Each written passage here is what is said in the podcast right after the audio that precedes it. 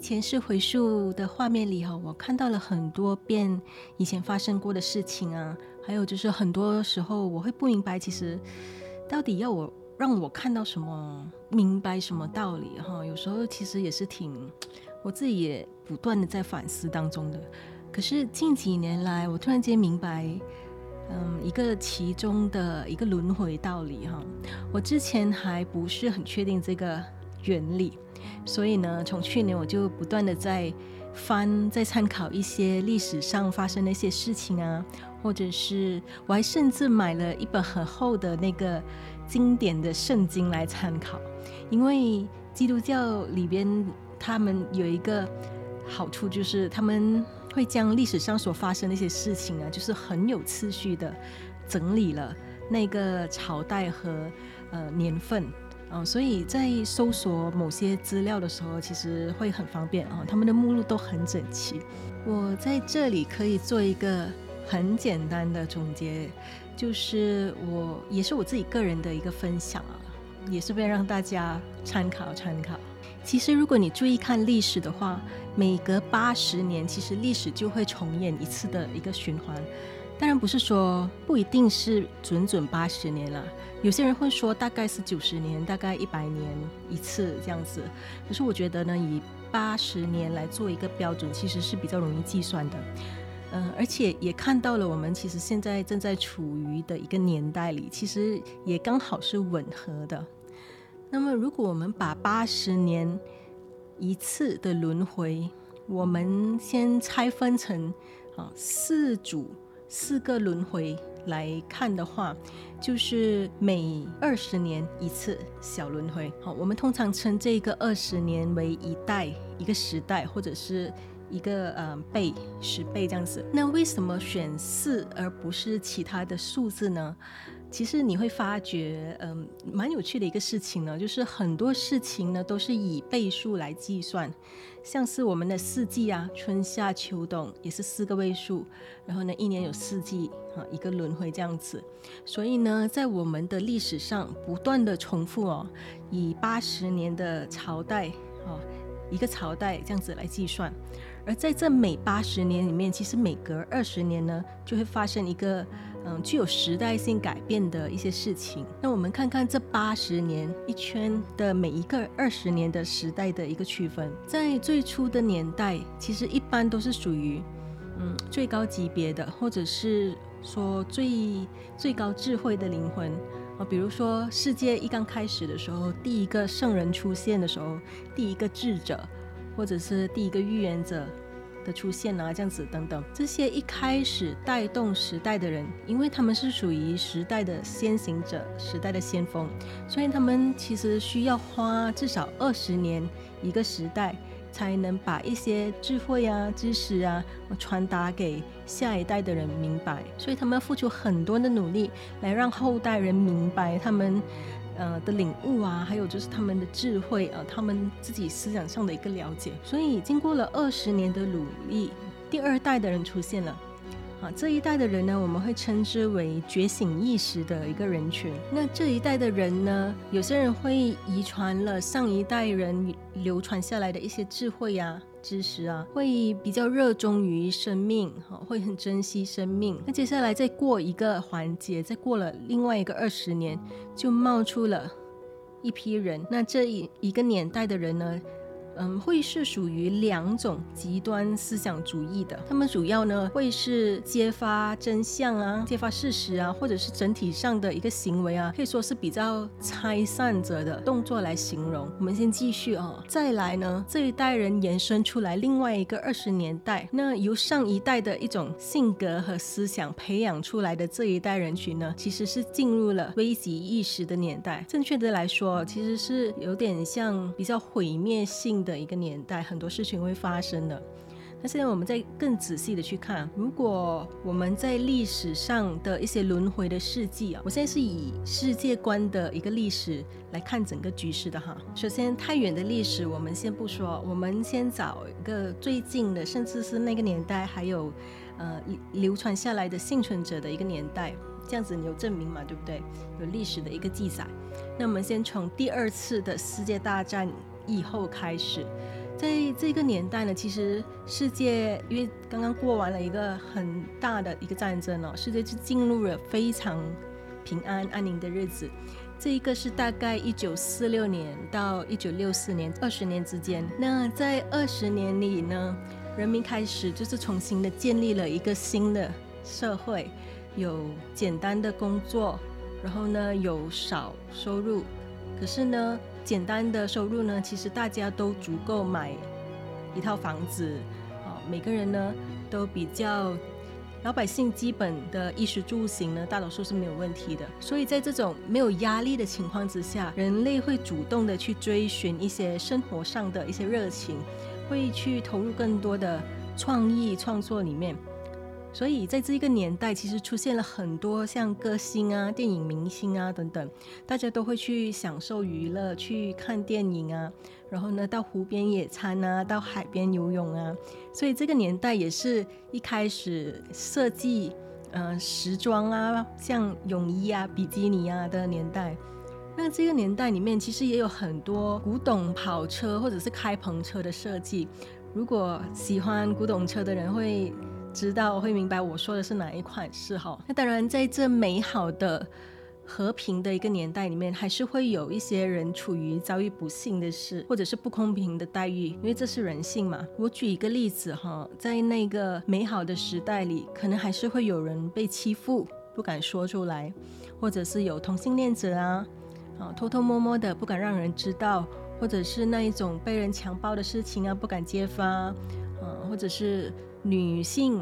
就要安安分分的待在家里当主妇啊，哦，如果厨艺不好的就要被别人骂啊，等等啊，这种美满的人生，看似表面美满的人生里，背地里其实会累积很多的事情和情绪。那二十年之后呢，这一代的人培养出的下一代的人呢，很多事情会开始一一的被揭发出来。或许是子女们看不惯自己的父母怎么样等等，而且在这一代。新的一代人里面呢，他们接收了教育之后呢，会有不一样的思想，所以会决定主动的去申报不平，这样子会去做一些事情来。所以在这个二十年里面，一九六四年到一九八四年里面出生的人呢，会有很多革命或者是上街游行啊、抗议啊这种事件发生。这些人呢，都会为自己想要的一个人生争取自由。所以在这个年代里。有同性恋者的抗议游行，有女权主义者的，有思想独立者的等等。啊，这一个时代是属于比较觉醒意识的时代，所以在这个时代的人。有着上一代流传下来的一些智慧，然后再加上自己年代里的教育啊，所以他们会有比较独特的想法跟思想。也因为如此哦，在这个年代里面，他们比较讲究就是自由主义啊，人类的思想自由，所以也造就了很多比较创意的人。你也会留意到，就是在这个年代、这个时代里面，音乐的风格也会开始有了很大的转变。你可以看到这个年代啊所创造的歌曲啊，歌词。啊，都是非常有意思的哦，代表性非常强的。这个年代里面所拍的电影啊，也是非常前卫的。我其实到现在还是很喜欢，就是这个年代比较老旧的电影哦，因为你会看到，有时候你真的是没有办法想象到那个年代会想象出来的一些主题。嗯，比如说，呃，这个年代里面拍的一些科幻电影啊，一些人情电影啊，都是非常有灵性意识的。那这个年代里面，其实也是。第一部苹果电脑的诞生，所以这个年代里面其实是结合了所有的思想和情绪在一起的一种年代。所以这个觉醒的年代，由于这个年代二十年里面，每个人都在忙着创意啊，哦，每个人都在搞活动啊、发明啊、搞思想主义等等呢。而很多人会这样子忙忙碌碌的一个时代的人里面，往往会忽略了怎么样去培养下一代。所以呢。一个二十年以后，另外一个时代诞生了。所以在这个年代里面，新时代、新兴人类很多时候都是被忽略的。那这一个九零年代出生的人哦，很多时候呢都是被忽略的，出生在一个比较环境不稳定的一个时代里面。所以你会看到这个年代的人，他们会有那种新兴人类的思想。会很叛逆啊，会觉得上一代的人都没有办法把自己的事情搞好做好的话，所以他们会自作主张的想要就是。靠自己的方式来生活、来行动这样子，所以在这个一九八四到二零零八哈，是属于比较拆散的年代里面。这时候愤世的音乐歌曲就开始诞生了。你可以留意到这个年代的歌曲啊，都是比较愤世的那种悲伤情歌啊，还有摇滚类型啊、饶舌歌手啊。歌词里面呢都是在骂世啊、骂世界啊、骂人啊，甚至骂脏话。啊这个年代也是呃街舞的诞生哦，暴力思想主义的诞生。那这个年代的社会其实也是开始进入一个呃混乱的一个时期。在这二十年里啊，世界的次序呢其实开始叛乱了。那在这个时代里面，其实世界各地多个国家也开始发生了很多的内战。像是在东欧发生了柏林墙倒塌共产主义党事件呢，还有就是苏联共产主义的那个垮台事件呢，俄罗斯黑帮的兴起啊，在世界各处都开始有那些叛乱分子的暴动事件啊，等等啊，在学校里面有呃射击杀人事件啊，九幺幺事件啊，嗯，阿富汗战争啊，这些叛乱和不稳定。都结束在二零零八年。世界经济风暴的摧毁，然后呢，就是影响整个时代，也刚刚好在这个时代呢，就结束了一个轮回，一个二十年的一个轮回。所以经历了二零零八年的世界金融危机风暴事件以后，那接下来呢，我们就正式进入了第四个轮回里面，就是冬季的一个时代，危机的一个时代。在二零零八年到二零二八年，我们以二十年来计算，而我们今年正好是在这个轮回里面快要进入尾声。最尾的一个阶段了。那在这一个二十年的一个轮回里面，我们其实，在重整金融破产年代里面呢，我们慢慢的重新的整顿了过来啊。可是呢，如果相比起八十年以前，我们还是属于很匮乏的一个时代里面。所以你会看到有很多的金融诈骗集团的出现啊，很多的骗子出现啊。啊，会有很多的黑帮势力啊，勾结联盟啊，想要去独占某些某些福利啊，等等啊。世界很多地方政治啊，都是属于分散的，然后都像一盘散沙这样子。因为因为每个人呢，其实都只想争取自己的利益啊，不想要跟别人合作啊，跟别人团结这样子。所以其实会看到，嗯，比较。以利益为主的一个时代，那在这二十年代里面，其实也同时间出现了很多像新型疾病、流感的出现呢，啊，甚至是这两年大家都可以体验到，就是一个全球的流感，还有就是全球的失业人数的增长，哈，各地人民的一个反抗跟叛乱这样子，所以我们现在的经济和社会情况，其实都比八十年世界二战之后。的情况更糟糕。如果仔细的从现在的一个时代，我们再往回看每一个八十年的一个轮回哦，八十年以前是世界第二次大战，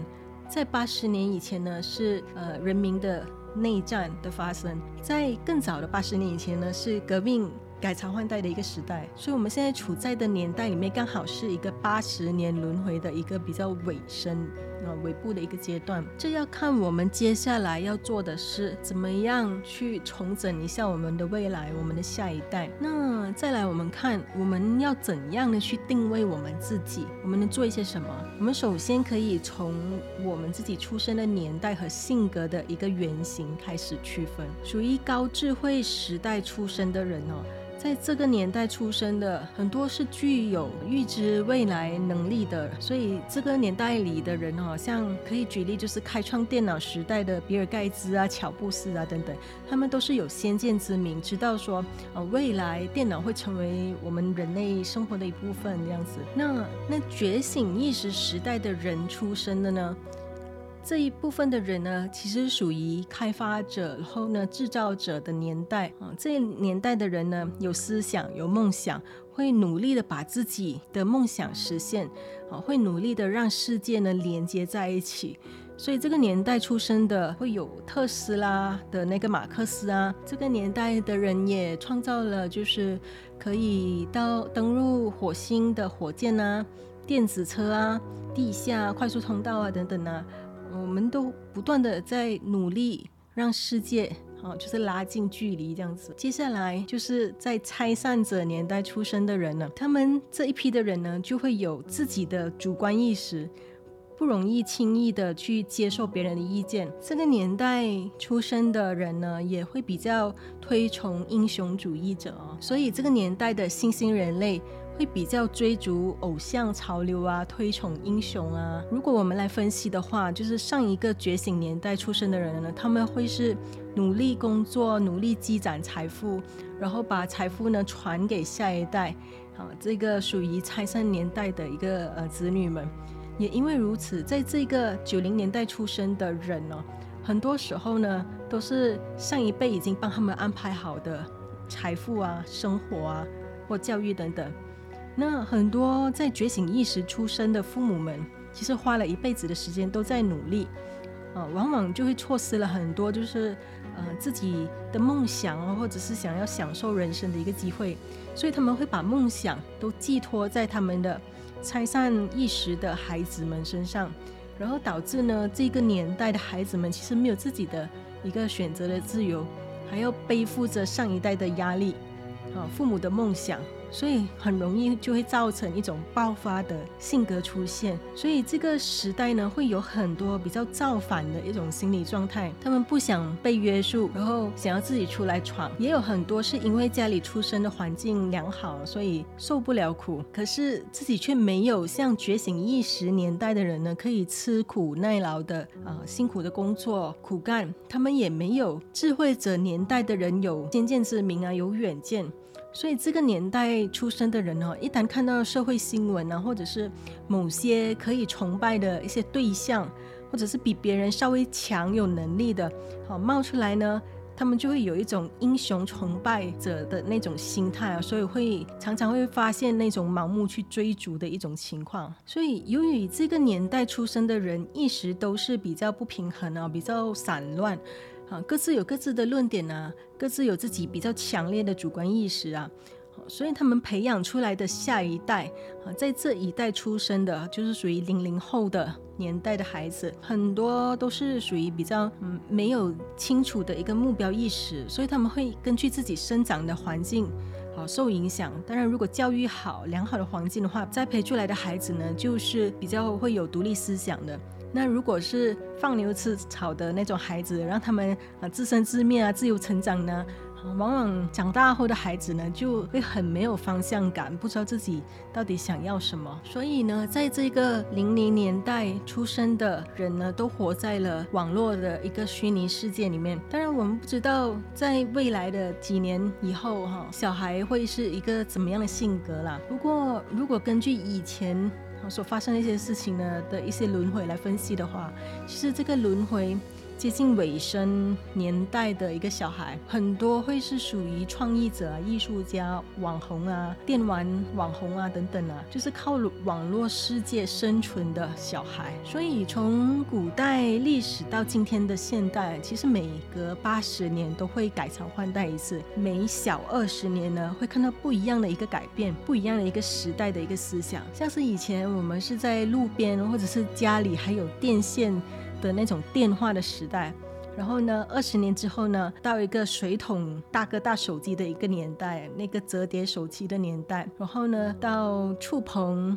手机的一个年代。那以前呢是用实体经营啊来支付的一个年代。然后到了纸钞的年代。然后到了每个人要学习网上转账的一个年代。然后呢，我们又在进入了一个电子虚拟货币的一个年代。所以我们可以看到，每二十年呢就会有一。次小改变，然后呢，这每二十年的一个小改变累积起来呢，八十年呢就会有一次重大的一个改变。所以我们现在呢正在处于的一个年代呢，其实是快进入尾声了，所以我们会面临了很多呃各种世界。次序的乱啊，嗯，摧毁呀，不安宁啊，疫情啊，分离啊，甚至是大自然的摧毁等，比如很多国家森林啊都会着火，冰山融化，天灾等等。这其实，在大自然界也是需要的。因为这个摧毁的一个时代里面哦，当所有事情呢都结束之后，当一个轮回结束之后呢，我们就会重新的进入了下一个全新的一个时代里面。所以呢，你是属于哪一个时代里？你的定位是什么？还有，你有没有想过自己想要在有生之年里面能够做一些什么事情呢？